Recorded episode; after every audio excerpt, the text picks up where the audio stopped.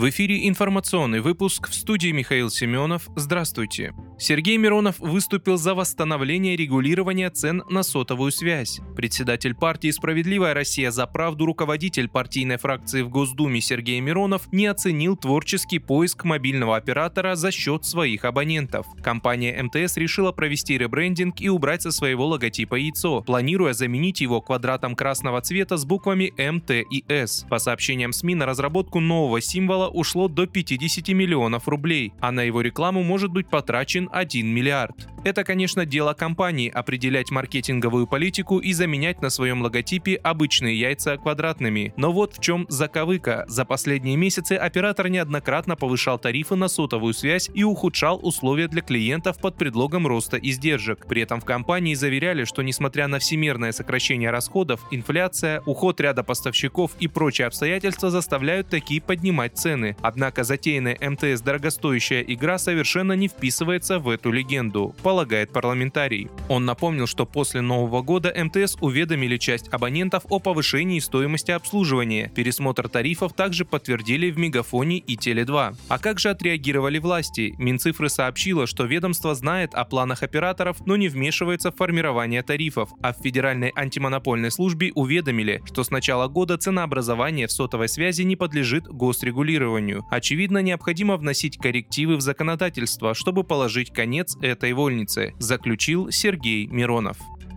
утверждена новая концепция внешней политики России. Президент Владимир Путин 31 марта утвердил новую концепцию внешней политики страны, о чем он сообщил на совещании с постоянными членами Совета Безопасности. Путин пояснил, что подписал указ об утверждении обновленной концепции внешней политики РФ. Он заявил, что это потребовали кардинальные изменения в международной жизни. В обновленной версии обозначены принципы, задачи и приоритеты дипломатической деятельности. Новую концепцию разработали Министерство иностранных дел, администрация администрация президента, Совбез РФ, правительство и многие министерства и ведомства. Говоря о главных положениях обновленного документа, глава МИД России Сергей Лавров назвал США главным проводником антироссийской линии.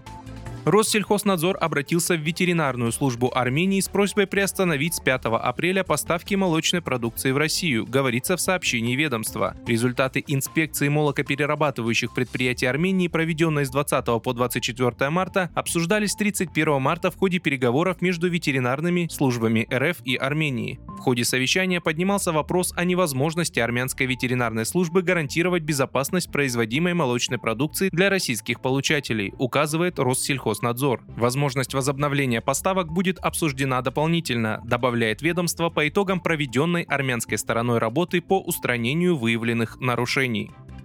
Пригожин прокомментировал информацию о бегстве ВСУ из Артемовска. Солдаты вооруженных сил Украины не бегут из Артемовска, а ведут кровопролитные бои за город ценой очень серьезных потерь. Так глава частной военной компании «Вагнер» Евгений Пригожин прокомментировал информацию о бегстве ВСУ из Артемовска. Комментарий доступен в телеграм-канале его пресс-службы. Нам на сегодняшний день нужно концентрироваться в городе, потому что это очень огромный объем боевой работы. Фланги необходимо, чтобы нас не подвели, чтобы их держали наши союзные подразделения населения, отметил Пригожин.